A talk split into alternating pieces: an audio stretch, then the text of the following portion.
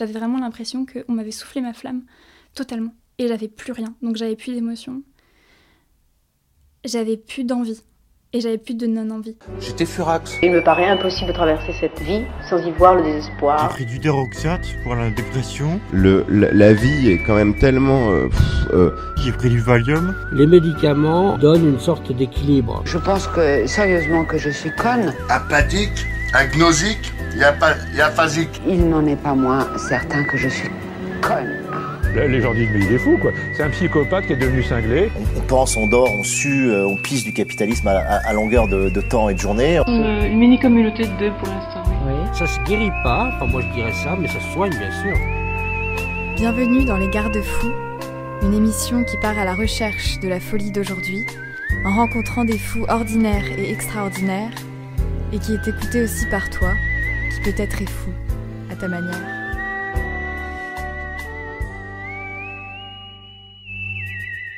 Cet été, nous avons rencontré Muriel. Elle nous a raconté son burn-out qu'elle a fait après avoir intégré une école de mode. Aujourd'hui, elle vit à Berlin où elle se reconstruit lentement. Je m'appelle Muriel, j'ai 23 ans. J'habite à Berlin en ce moment, mais euh, j'ai habité à Paris pendant euh, 4 ans. 4 ans. Et euh, je sais pas trop comment définir ce que je fais, parce que euh, je fais pas mal de choses et en même temps je fais pas vraiment un truc euh, défini. J'étais étudiante en design de mode jusqu'à l'année dernière. Et maintenant, du coup, je fais un petit travail alimentaire. Je suis devenue prof de yoga et j'essaye de trouver ce que je fais de ma vie. en gros. Si je réfléchis, je pense que ça a commencé même à partir du lycée en fait. Et même avant, j'étais, j'étais un peu l'élève modèle première de la classe. Euh, et toute mon identité était attachée au fait d'être très euh, studieuse. Et après, j'ai fait des études de, de design et d'art, en fait. Euh, c'était un peu déjà un pétage de câble de ma part de faire ça et pas d'aller en prépa littéraire comme tout le monde voulait que je le fasse. Euh, et je suis allée, du coup, dans une des écoles euh, super prestigieuses de Paris. Et j'ai... Donc, c'est une école qui se fait en 5 ans, normalement. Il n'y a pas d'étape intermédiaire. Tu fais 5 ans ou tu fais rien. Et c'est un concours qui est très, très difficile. Il, je crois qu'ils prennent 70 élèves pour 3, 3000 enfin, candidats. Et euh, j'y croyais pas du tout.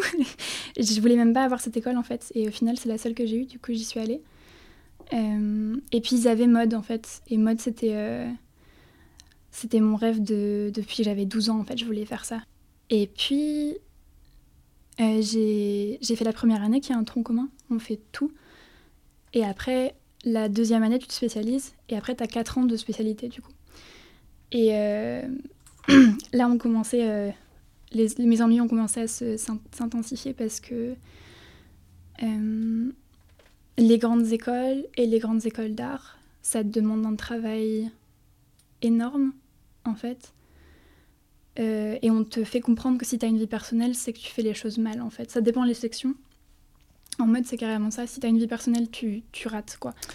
Ouais, on avait genre euh, énormément de travail aussi à côté pour euh, travailler pour les cours du coup. Mais le souci, encore plus avec cette école, c'est que, et c'est là que ça commence à devenir compliqué, qu'il y a un peu un truc flou de qu'est-ce qui est ma responsabilité qu'est-ce qui est la responsabilité de l'école aussi, même si maintenant je sais que c'est à 90% la responsabilité de l'école, euh, c'est que les profs en fait sont pas vraiment des profs, c'était un truc où les, les profs sont des designers ou des gens comme ça, qui connaissent des gens, qui connaissent des gens, du coup ils se font placer dans l'école, parce que c'est un peu cool d'être prof dans cette école-là. Et, euh, et, du coup, en fait, ils viennent pas trop en cours, les profs. Euh, ils te balancent un sujet. Tu as un trimestre pour faire un sujet. Euh, et moi, je suis arrivée en mode, il faut des connaissances hyper techniques, en fait, pour faire de la couture. Et j'avais pas de connaissances de couture. Moi, je savais faire, je sais pas, une trousse, un truc comme ça. Enfin, je, savais mettre ma machine à, coudre, l'enfiler, tout ça, mais je savais pas coudre du tout. Et je pensais qu'on allait nous donner des cours. Et en fait, on n'a pas eu de cours. Ou alors, les cours qu'on a eus, c'était en fait, c'est, enfin, histoire d'horreur sur histoire d'horreur. Sur, ça s'arrête pas, c'est que des cauchemars. Chaque cours était son truc euh, où on se faisait défoncer par les profs, ou alors où on avait des profs qui étaient censés nous apprendre, mais qui apprenaient que à ceux qui savaient déjà, parce qu'il y avait des gens qui venaient de BTS, qui avaient eu leur, leur, euh, leur matériel et leur euh, bagage d'apprentissage, qu'on était trois dans la classe à pas avoir eu. On était dix dans la classe, donc on était trois à, être à la traîne tout le temps. Et il venait en cours en général, euh, je sais pas, peut-être 10 minutes sur les 3 heures où il devait être là pour voir l'avancée du projet, mais il n'y avait pas de, de, réel, de réel soutien. Et euh, moi, j'étais très, j'étais un peu genre avec mon petit sac à dos, euh, avec l'énergie de genre, j'ai voulu faire ça toute ma vie, maintenant je m'autorise à le faire, du coup je vais, je vais pas laisser ce milieu de merde polluer le fait que j'ai envie de faire ça. Donc j'ai essayé vraiment de faire ça bien. Donc j'essayais de regarder les tutoriels, je me disais peut-être je peux faire des cours en plus, euh, ou alors aller en plus des heures dans l'atelier couture pour, euh, euh, pour faire des exercices hyper techniques en fait, pour apprendre des choses. Et en fait, avec, je sais pas, on avait 12 projets différents sur la semaine à devoir tenir. Normalement, un projet, c'est déjà beaucoup. on avait 12 trucs différents qu'on devait s'investir hyper pleinement dessus. Le travail à la maison, j'avais pas l'énergie en fait mentale de faire en plus des exercices de technique. Et j'ai commencé un peu à, craquer euh, à partir de la première année, du coup, à partir du deuxième semestre, je crois. On a eu un projet de chaussures où le prof était. C'était horrible. On devait faire une chaussure, un truc extrêmement technique, et le prof est pas venu. Et, euh, je me rappelle que genre, je partais pleurer aux toilettes tout le temps, quoi.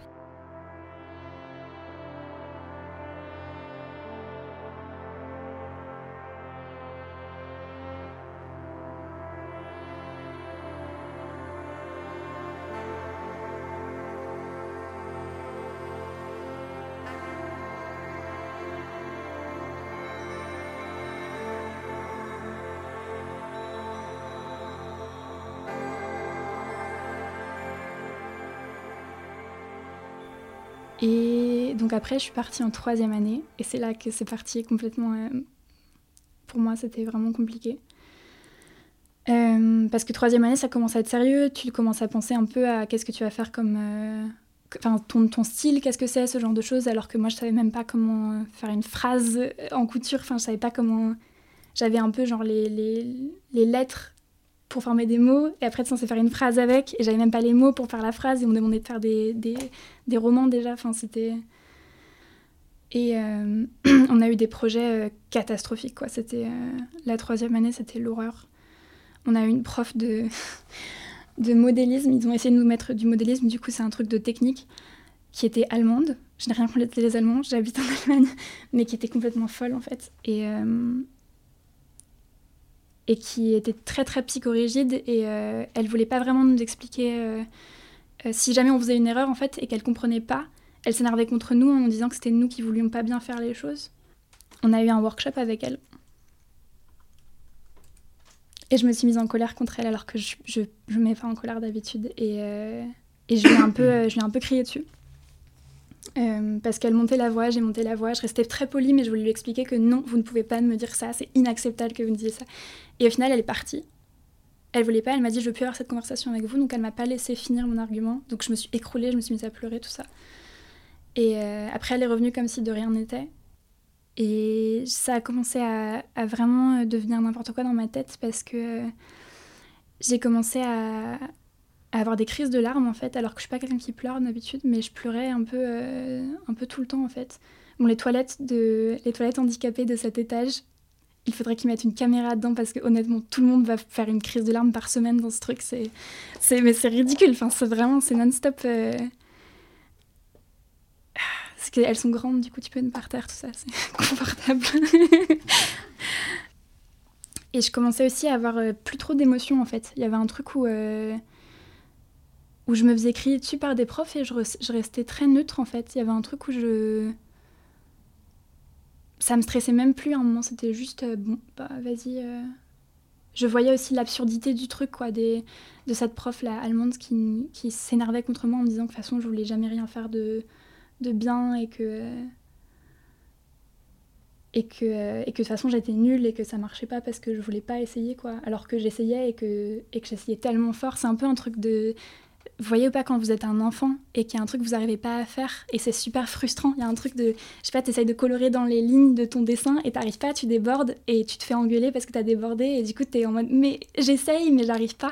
Et c'était vraiment cette sensation là de truc dans ton ventre là qui qui veut se révolter et en même temps tu dis mais mais j'essaye mais ça marche pas. Du coup c'est peut-être peut moi le, souci au final euh, dans cette affaire.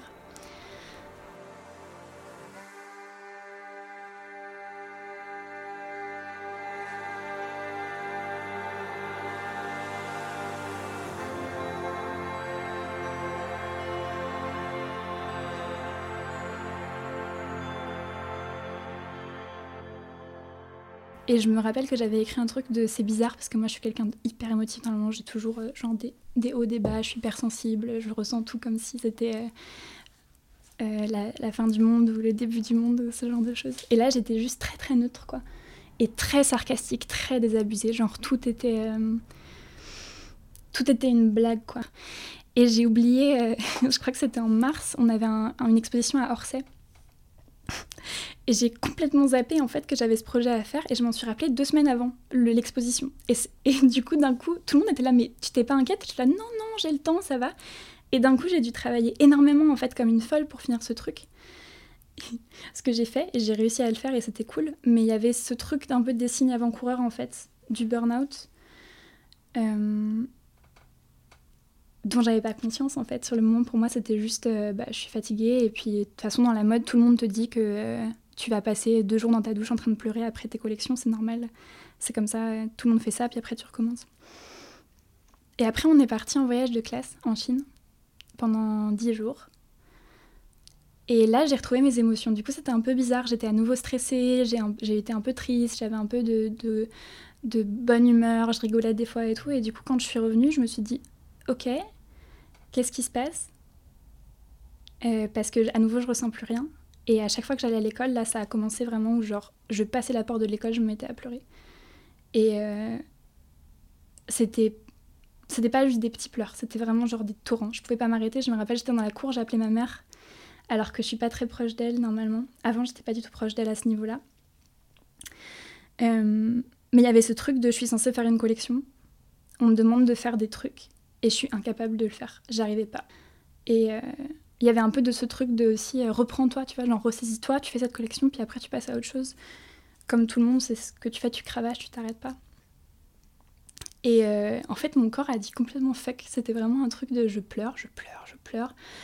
Et, et je me suis mise à rentrer à pied chez moi. Je prenais plus le métro et je marchais pendant genre une heure et je pleurais. Je pleurais pendant une heure et j'essayais de comprendre qu'est-ce que j'étais censée faire. Et aussi, très très fortement, il y avait un truc de. Euh, une phrase qui tombe dans ma tête non-stop c'était ça n'a pas de sens. Rien de ce que tu fais n'a de sens. Rien, tout a perdu son sens et toute sa substance et c'était hyper étrange et ça tournait vraiment dans ma tête de me dire qu'est-ce que tu fous? Genre c'est. Et là j'ai vu une psy euh, que je voyais de temps en temps à cette époque-là qui m'a dit euh, Ah bah oui, c'est un burn-out.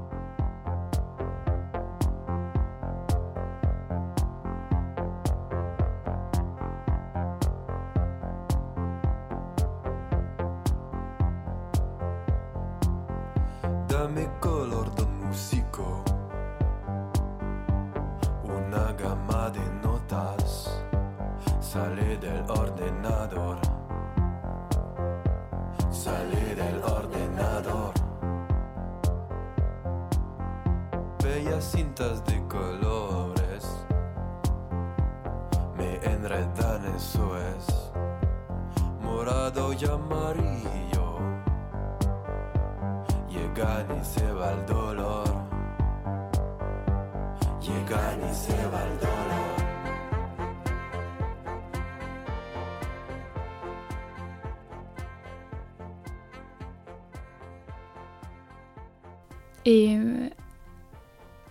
et en fait, à partir de ce moment-là, moi, j'avais pas du tout pensé à ça comme ça. Je pensais juste que je faisais ma crise de nerfs euh, habituelle euh, de meuf trop sensible. Et à ce moment-là, je me suis autorisée en fait à le considérer comme un truc que j'avais le droit de vivre. Et, et c'est là que ça a commencé en fait. Pour moi, le burn-out a commencé un peu là. Donc j'ai envoyé un mail aux profs pour leur dire euh, que je savais pas quand est-ce que j'allais revenir en cours. Et après j'ai passé donc deux mois à regarder le plafond et à regarder en dehors de ma fenêtre.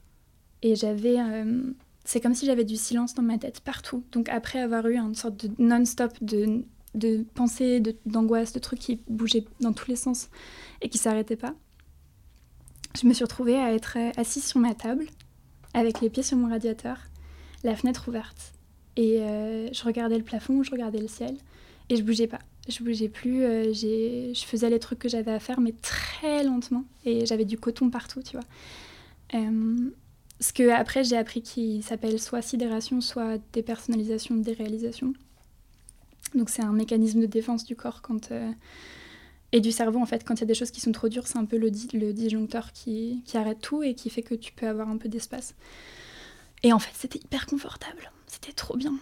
J'avais, j'avais un, j'avais du calme quoi. J'avais du silence qui n'était pas angoissant. J'avais euh, tout mon corps qui flottait. Et, euh, et j'étais clairement incapable de faire quoi que ce soit, donc je, je pouvais pas. Donc euh, j'avais le droit d'une certaine manière pour quelques, semaines au moins. Et il y a plein d'autres trucs en fait avec le burn-out physique qui se passe. Moi j'étais bouffie, j'avais le visage qui était hyper gonflé ce que je voyais sur. Euh, si je prenais des photos, tu vois, je ne le voyais pas dans le miroir, mais quand je regarde les photos, on, dirait vraiment que j'ai été tuméfiée, que j'ai le visage qui a été battu ou un truc comme ça. Parce que je crois que les, les systèmes lymphatiques qui, partent un petit peu euh, euh, en couille. Et. et aussi, as, ton cortisol, ce genre de. Enfin, toutes tes hormones, en fait, commencent à, à complètement prendre des vacances, tu vois, et c'est fini, fini pendant quelques, quelques années, en fait. Ça dure, ça dure très longtemps, ces, ces trucs-là. Euh, et c'était vraiment, c'était vraiment, tu vois, le truc du burn-out, tu me demandais de.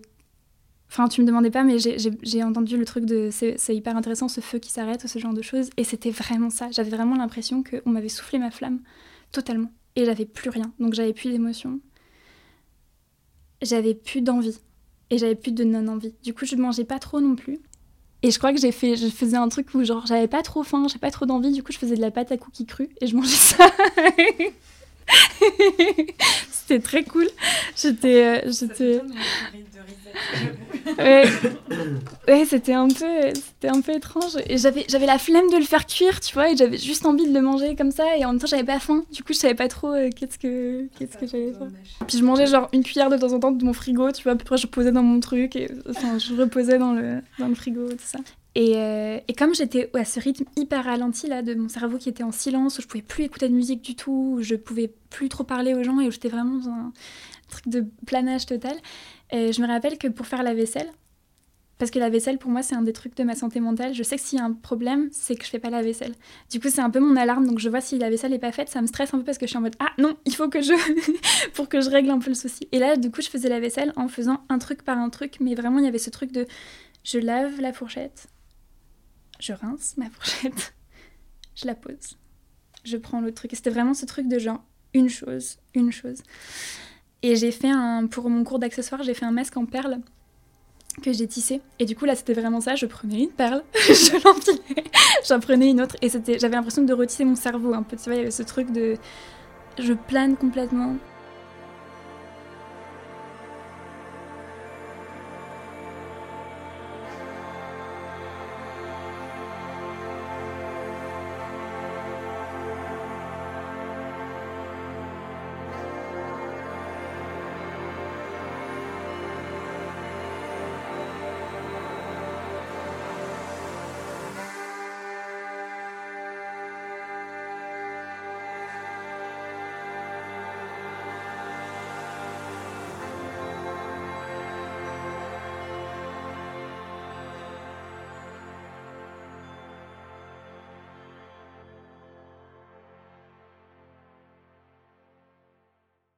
Mais par contre, j'étais censée euh, continuer en fait. Tu vois, t'as pas, je pouvais pas arrêter mon trimestre et j'étais au milieu du trimestre. Donc j'ai fait, j'ai continué à faire et euh, quand j'en ai parlé au prof, euh, il y, a eu un prof qui m'a dit un truc du genre de que le burn-out ça pouvait pas être que l'école, que ça devait être des trucs dans ma vie personnelle qui devaient pas être bien, enfin pas être ok, alors que j'avais pas de vie personnelle, étant donné que je n'avais pas de vie. Euh, et, euh, et, il m'a dit aussi que peut-être que. Il le disait un peu en essayant d'être gentil, mais euh, c'était hyper violent en fait. Il m'a dit que si j'étais pas assez créative, peut-être qu'il fallait qu'il pense à ne pas me garder dans l'école en fait, parce que si j'étais pas capable de, de, produire des choses et de me sentir libre dans ma créativité, ça voulait peut-être pas dire que j'avais pas ma place dans l'école à la base. Euh, donc j'ai fait la collection, je sais pas comment, et c'est une des meilleures que j'ai faites au niveau du dessin. Je sais pas ce que je sais pas ce qui s'est passé. et euh, j'ai fait mon accessoire. Les profs euh, m'ont donné une, juste la moyenne, je crois, ils m'ont mis tous 10, un truc comme ça, pour juste que je passe. parce que mon plan, je leur avais dit, je vais en Erasmus l'année prochaine, je me reconstruis là-bas et après je reviens et je fais la cinquième année, je fais un diplôme et puis voilà.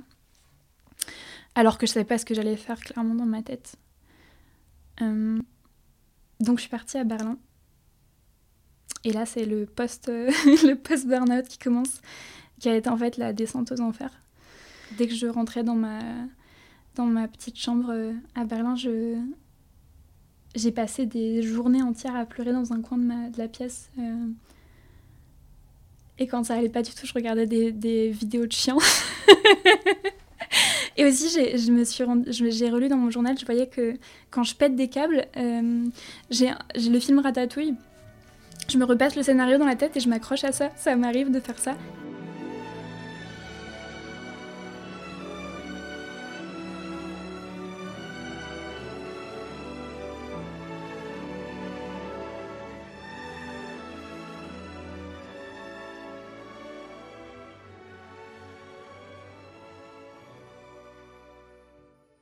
Et là, dans mon journal, je disais que je l'avais fait parce que j'avais envie de mourir, en fait.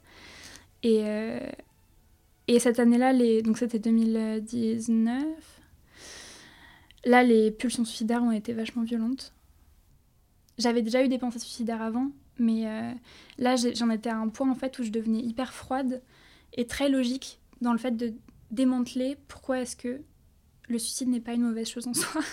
Et du coup, c'était un truc d'argumentation vraiment où je faisais point A, point B, point C. voilà pourquoi mourir euh, quand tu vas pas bien, c'est ton.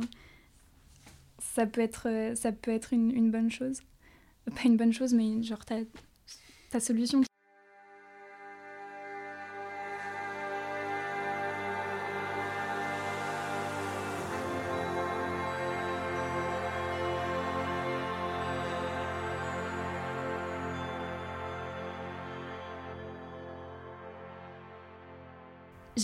Du coup, j'ai devais rentrer à Paris pour présenter mon mémoire et présenter mon travail de l'année pour pouvoir valider mon année et passer en cinquième année.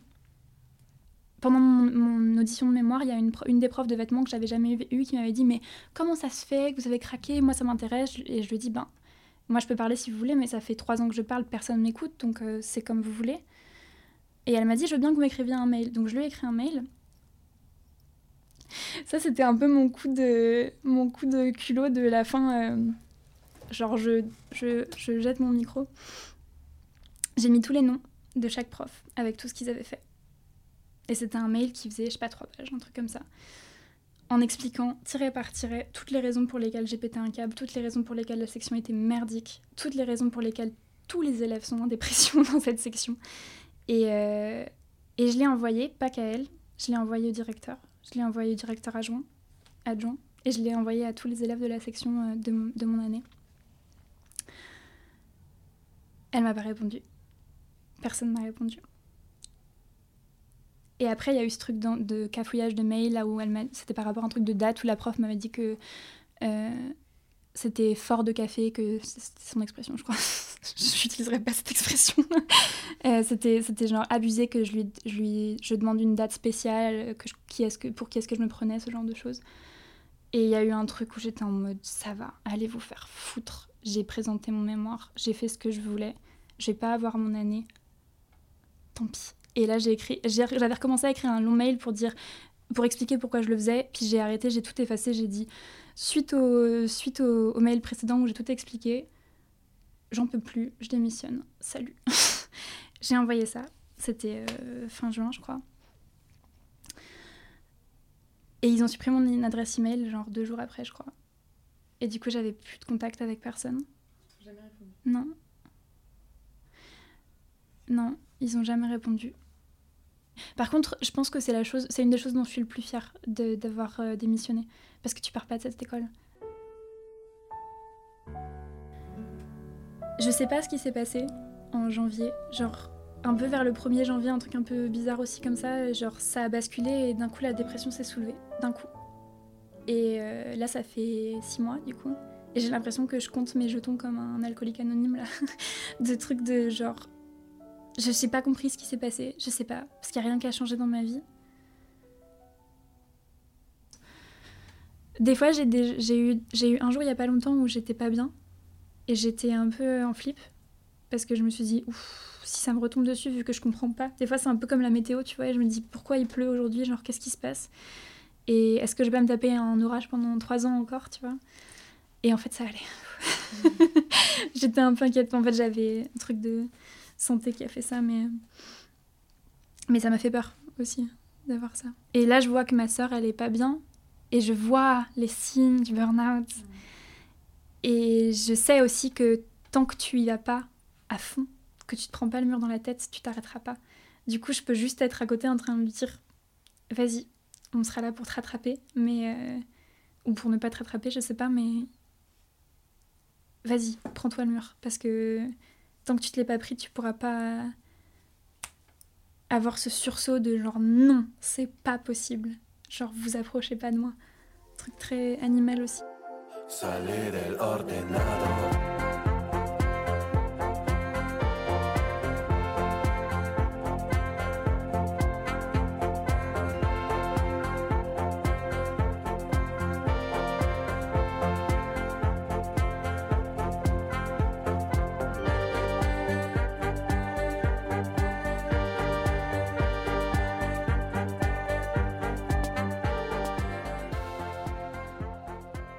J'ai eu un burn-out à 21 ans. Et pour moi, le burn-out, c'est le capitalisme poussé à son, un de ses extrêmes pour l'individu. Je me suis écroulée dans le, dans le cadre du capitalisme à 21 ans. Du coup, j'ai vu ça et je peux pas y retourner. je peux pas retourner en fait dans cette, euh, cette logique-là. Et je sais pas comment ça marche quand tu es aussi jeune, tu vois, je sais pas la, violence, la violence de, la violence des études, quoi. La violence du, du fait que t'es un pion dans le système et qu'en fait on s'en fout de toi, totalement. Et alors que ton identité est faite sur ce que les autres pensent de toi, du coup c'est vraiment le truc de ah qui est-ce que je suis au final dans ce dans ce monde si j'ai pas ça. Et le burn-out étudiant, je pense que c'est un truc dont, qui est un peu tabou parce que tu es censé tenir, parce que justement, si tu es passionné, parce que si euh, tu as l'énergie de la jeunesse, ce genre de choses. Mais les grandes écoles ou les prépas ou ce genre de choses, c'est des broyeurs d'âme, quoi. J'aimerais bien être entendue une fois, tu vois, après ce qui s'est passé et de ne pas avoir été écoutée du tout, un truc de. que ça soit pas vain. Et c'était, c'est un peu, c'est aussi un peu un truc symbolique justement de rituel, tu vois, pour moi de passer à autre chose. Si je le sors vraiment et que je le, je le matérialise par des mots et par un truc qui, qui existe en dehors de moi, j'ai fait mon travail. Tu vois, il y a un truc aussi de... Je suis allée jusqu'au bout de, du fait de, de, le partager. Il y a un peu ce truc aussi de, de... Tu le gardes fort fort longtemps dans toi et après tu le, tu le lâches et c'est plus à toi.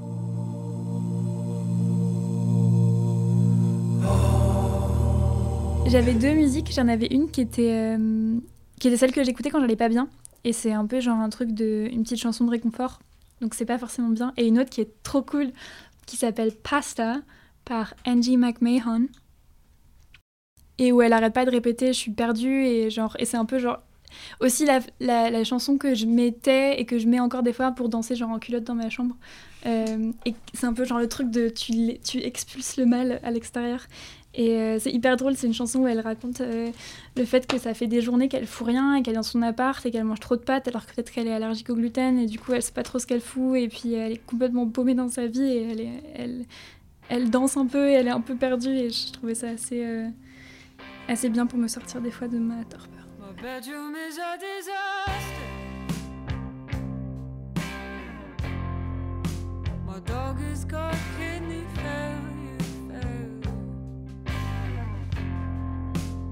Been sitting at the bar too much, kissing people in my head and saying rubbish things I should not have said. And they're building things outside my window.